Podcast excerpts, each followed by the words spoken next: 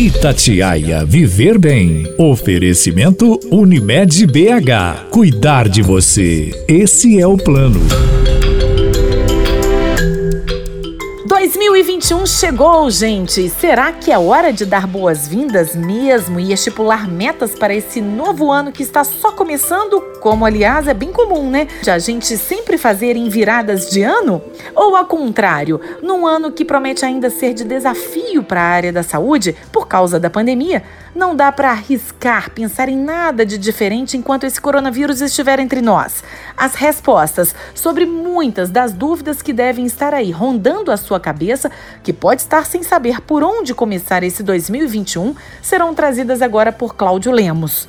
Cláudio Lemos é daqueles médicos generalistas, o famoso clínico geral, mas que tem ótima escuta no consultório e, a partir dela, busca apontar alternativas para se viver melhor viver bem nesse nosso novo normal. Vale aqui também dizer que Cláudio Lemos é pneumologista, uma especialidade que virou artigo de luxo, né? Nesse nosso novo momento com tantas consequências respiratórias que o corona traz. Ele que trabalha então, doutor Cláudio, no CTI do Hospital Risoleta Neves, o HPS de Venda Nova, atendendo pacientes com Covid. Bom, doutor, em primeiro lugar, muitíssimo obrigada por ter aceito aí nosso convite e estar aqui com a gente no nosso podcast Viver Bem da Unimed, em parceria com a Itatiaia. Muito obrigada mesmo, viu, doutor Cláudio? Oi, Camila. Agradeço a vocês, e aos seus ouvintes. E é um prazer a gente poder compartilhar um pouco dessa experiência e naquilo que a gente puder ser útil eh, nessas informações. Então, doutor, claro que vai ser, eu tenho certeza. A sua experiência conta demais. Conta pra gente, por ser um início de ano ainda marcado pela pandemia, né? A gente que sempre tem o hábito, praticamente em todo início de ano, como estamos agora, de planejar mudanças na vida. Temos que deixar essa listinha de metas para depois ou guardadas as devidas proporções, dá pra gente já ir rascunhando alguns objetivos, mesmo em tempos de pandemia. Doutor, qual que é a sua opinião? Olha, Camila, sem dúvida nenhuma, esse ano que vai se encerrar dentro de poucos dias é um ano muito atípico, né, em que nós fomos desafiados em, em muitas das circunstâncias e principalmente no que se refere à área da saúde. E é claro que todo ano que se encerra, a gente faz tipo um balanço daquilo que foi o nosso ano e a gente estabelece o que foi positivo, o que pode ser melhorado e em, em torno disso a gente estabelece um propósito de tentar ir um pouco mais à frente, principalmente em recuperar aquilo que foi o tempo perdido. Então, é, existe algumas limitações né, em relação à pandemia que nos impôs, é, nosso deslocamento, nossa total autonomia, mas acho que sempre é válido a gente fazer o um investimento na nossa própria saúde, que é o nosso bem maior, né? Exatamente. Agora, então, já que dá, né, para na medida do possível, como o senhor bem explicou aí, diante dessas limitações, né, traçar metas, mesmo nesse ano ainda de pandemia, Vamos a exemplos práticos agora, doutor. A pessoa que, por exemplo, quer emagrecer e não está nada satisfeita quando pesa na balança que bate aquela real, né, dos quilinhos a mais. Para quem quer perder peso, doutor Cláudio, o melhor é começar pela boca ou pelo corpo fazendo exercício físico? Olha, Camila, a gente observou durante esse período de 2020, né, que as pessoas ficaram bem mais sedentárias pelas limitações impostas, né? E, e, houve realmente, num percentual maior do que nos outros anos, uma possibilidade de ganho de peso por essa imobilidade, porque estar em casa, de certa maneira, nos facilita o acesso, vamos dizer, à geladeira, né, aquilo que se come, aquilo que se possa ser produzido e ser feito em casa. Então, aumentou-se né, significativamente o, o peso corpóreo dessas pessoas. Então, isso não é bom dentro de uma boa prática para aqueles que querem, como proposta, melhorar a saúde.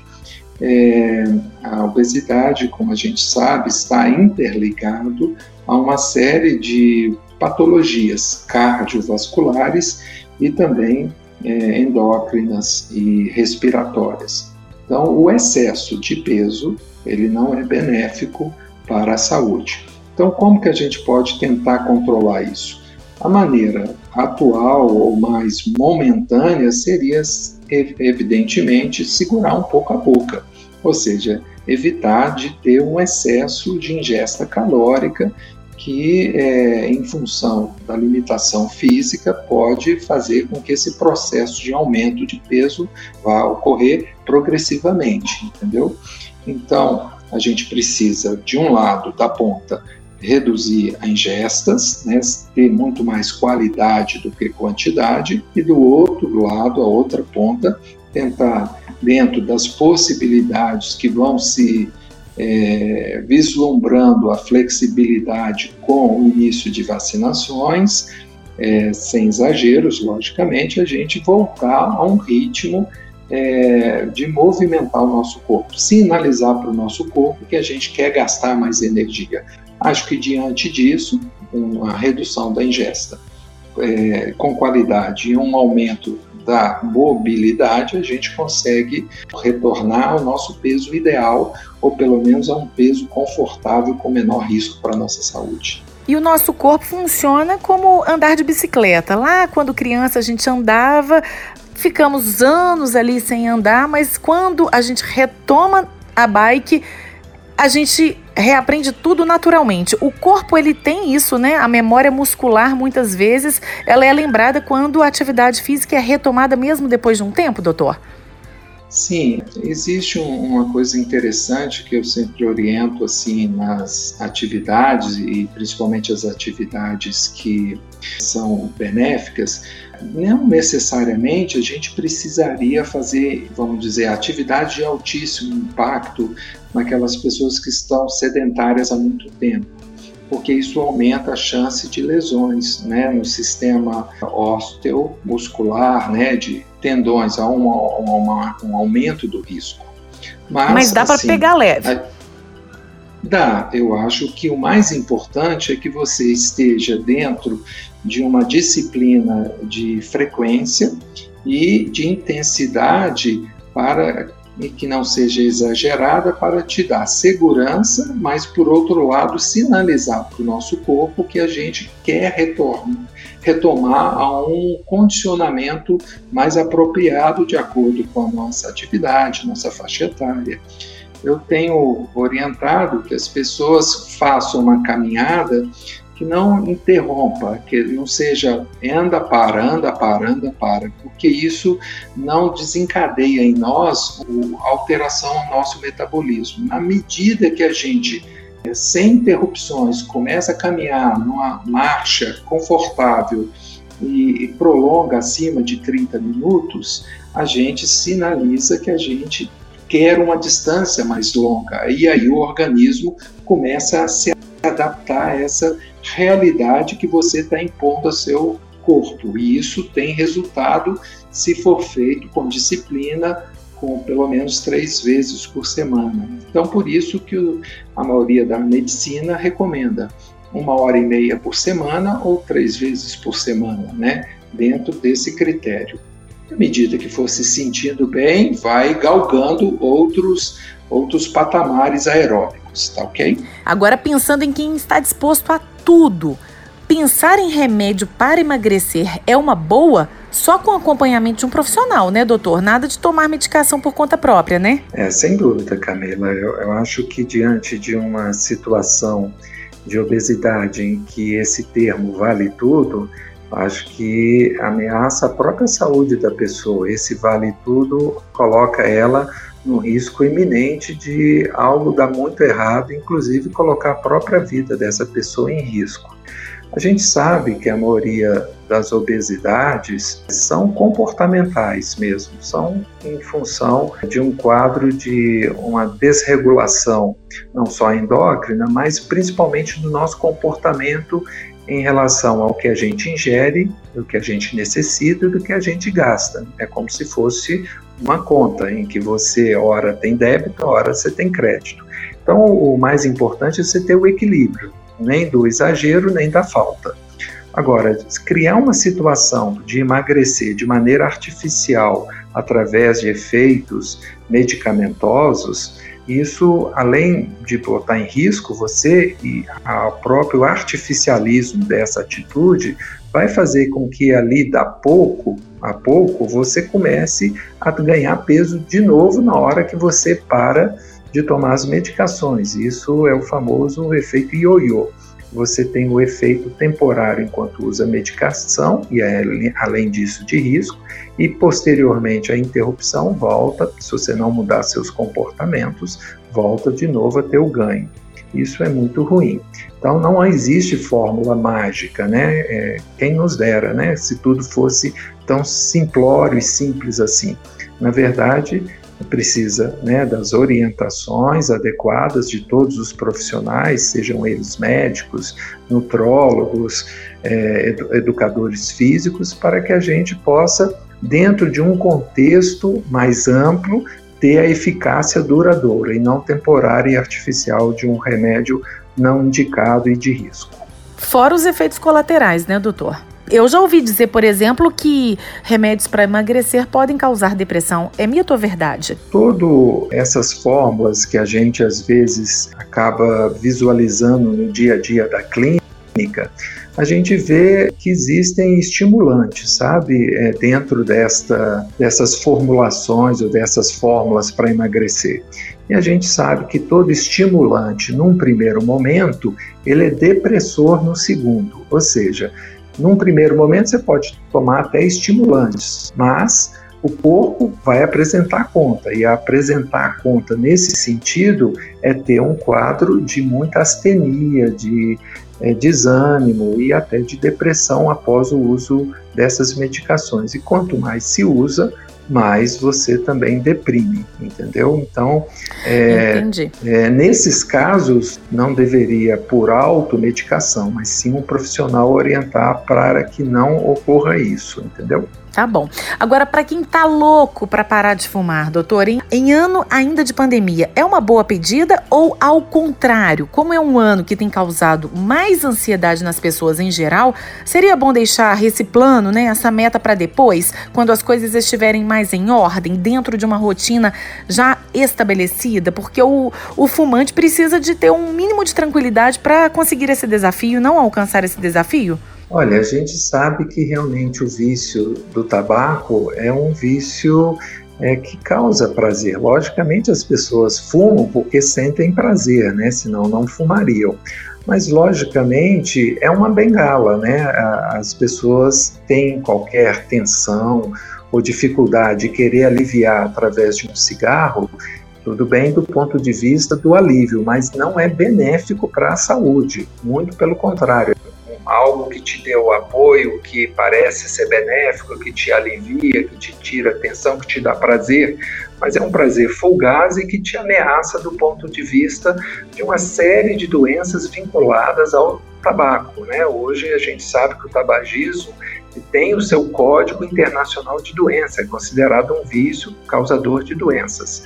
E a gente sabe também que o cigarro é a principal, um dos principais variáveis daquilo que se previne em relação à doença. Se você abandonar o cigarro, você tem um ganho muito imenso em relação às condições gerais de sua saúde orgânica, porque não interfere, não é só no pulmão, que tanto foi agredido nesse ano de pandemia, mas também cardiovascular e na parte neoplásica, né, com série de tumores relacionados ao tabaco. Então, a prática da gente sair do cigarro, abandonar o vício, é uma alternativa excelente e proposta excelente para o ano que se inicia, apesar de a gente estar sofrendo as, as dificuldades da nossa saúde mental, até coletiva, não só individual, em função de um ano extremamente estressante.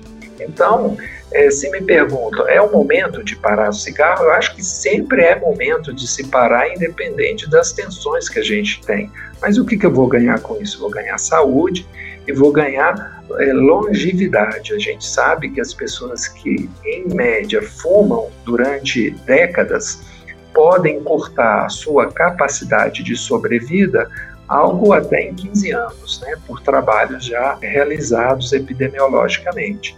Então, é sempre um investimento que vale a pena, ou seja, a vida é, busca por mais vida, né? É, clama por mais vida. E isso é uma das formas que a gente tem prioritária de não ter esses vícios.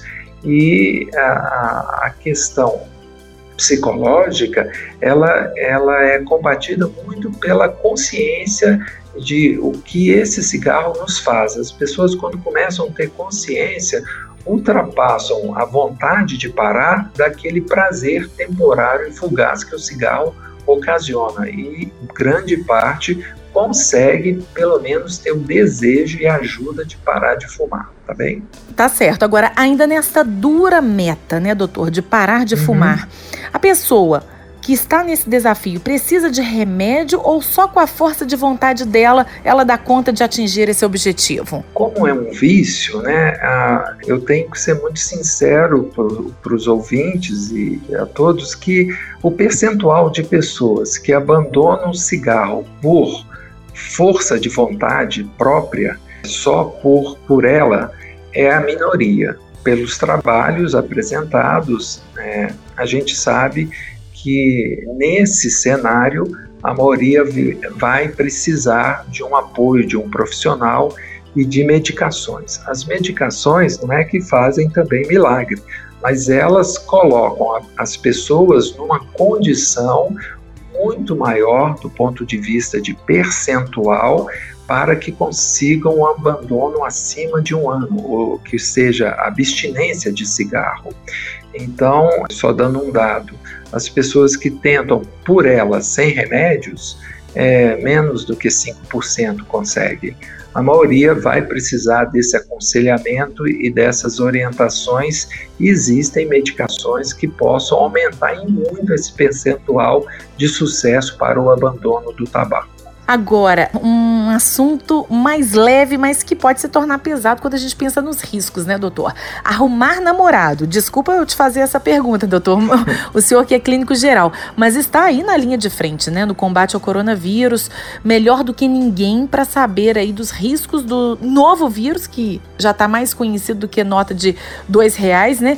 Um vírus que agora continua entre nós nesse 2021 que já chegou à nossa vida. Sexualmente dizendo, né, doutor, até falando dos riscos reais, o senhor acha que é um bom momento para se ter relações com pessoas que acabamos de conhecer ou nada disso pode ou deveria ser cogitado por agora quando pensamos no momento ainda de pandemia? É interessante a sua pergunta, porque até recentemente eu vi uma, um artigo, né, o título de um artigo, em que eles preveem que a partir de 2021 haverá um maior número de relacionamentos íntimos, é, ou uma previsão disso. Por quê? Porque estávamos enclausurados, estávamos socialmente mais é, restritos e com a perspectiva de uma melhora desse cenário para 2021 da possibilidade do relacionamento pessoal, íntimo, né?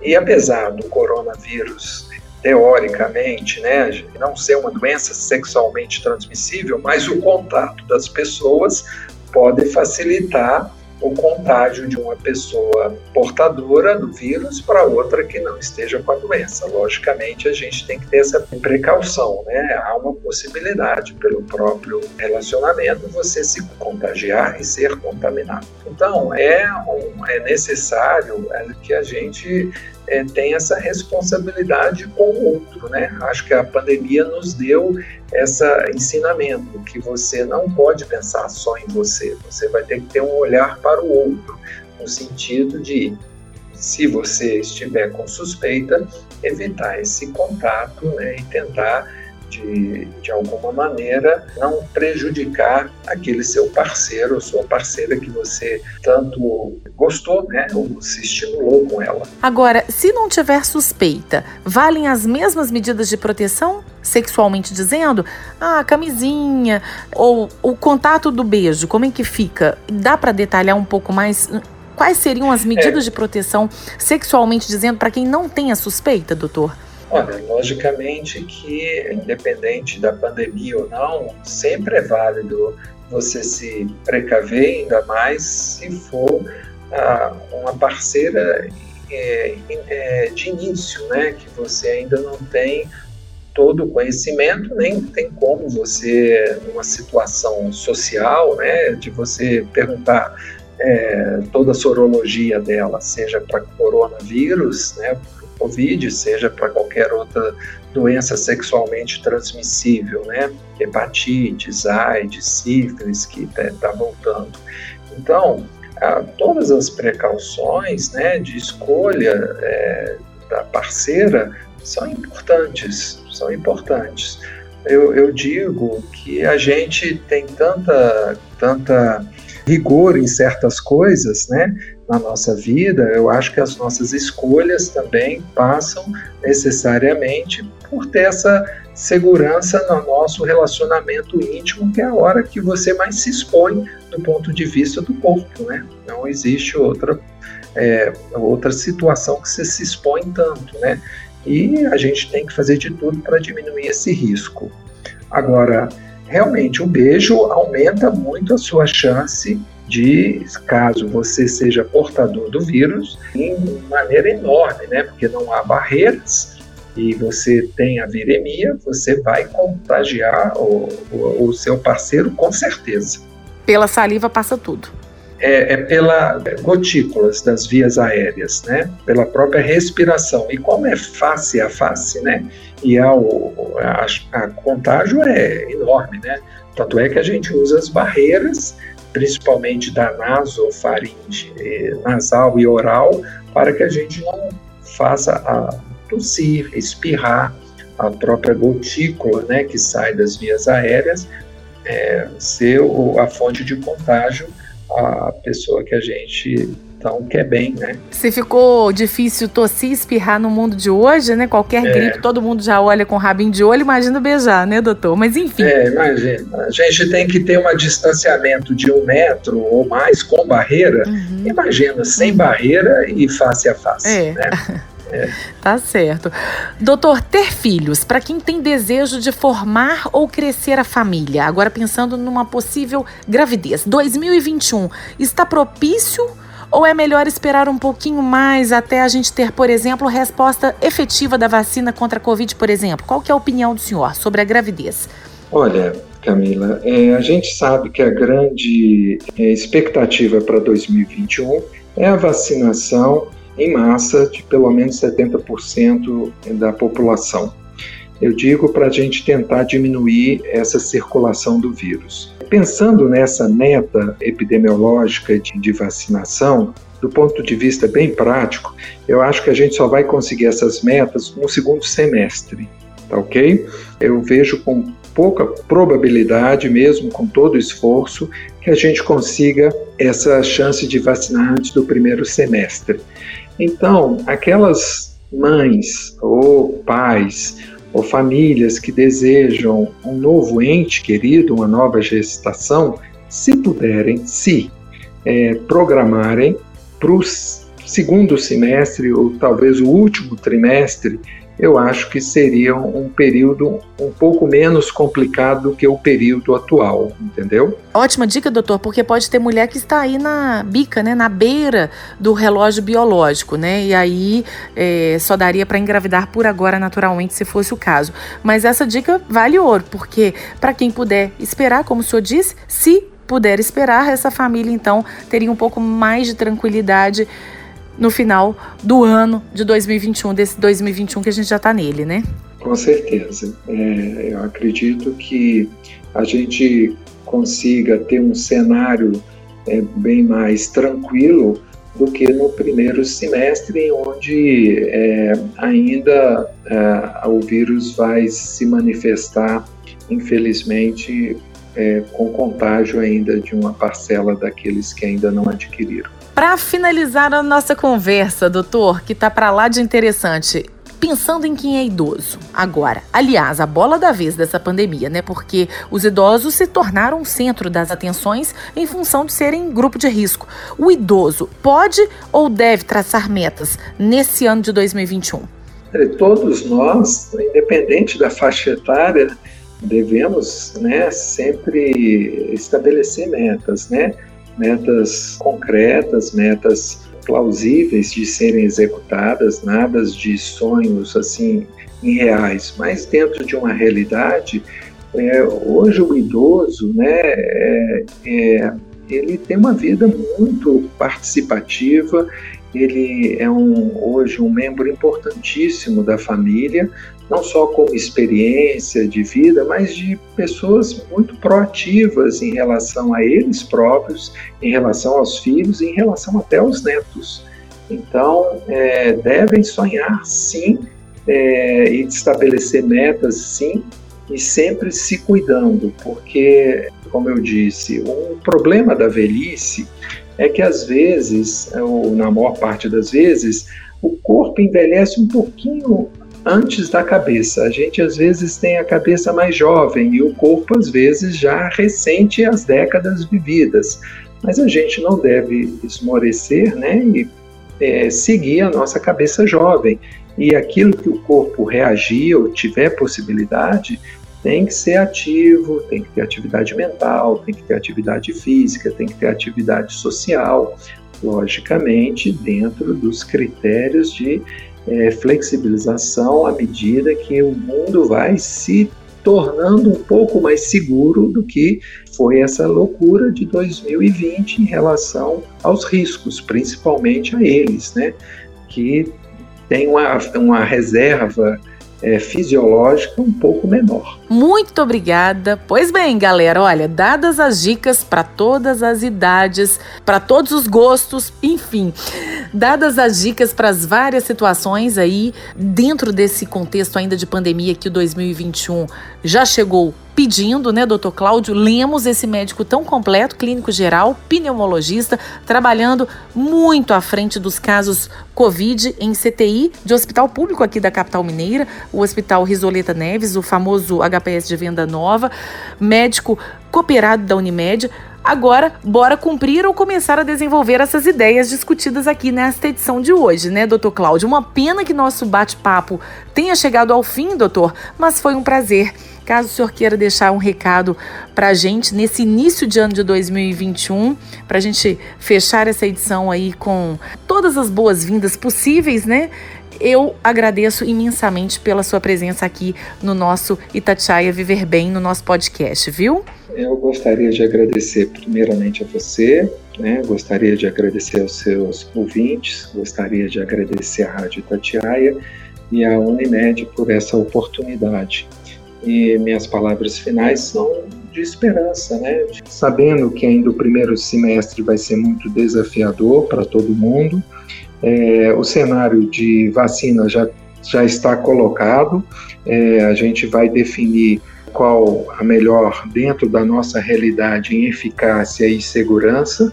Eu convoco a todos para o quanto antes se vacinarem, tentarem não esmorecer nessa reta final, né? É, simulando se fosse um jogo, né? Eu sei que não é um jogo, tem vidas colocadas e vidas perdidas, mas eu gostaria que a gente não perdesse, não morresse na praia, né? Se a gente continuasse com as medidas é, de precaução, de isolamento, de higienização das mãos, porque a gente está muito próximo do, de uma resolutividade para quem sofreu tanto esse ano, mais um pouco, eu acho que a gente ameniza muito e a gente se sente mais leve e a gente vai poder viver e conviver com muito mais paz, harmonia e amor e voltar a dar os abraços que a gente sempre gosta, principalmente o, o povo brasileiro, tá bem?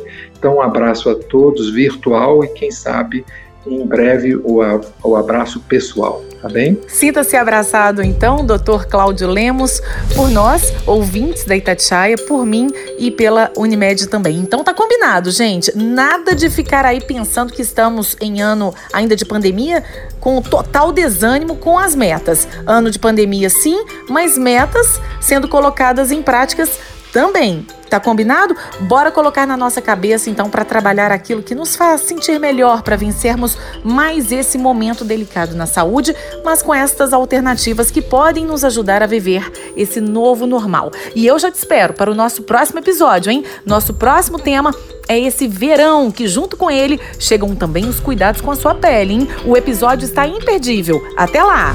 Itatiaia Viver Bem. Oferecimento Unimed BH. Cuidar de você. Esse é o plano.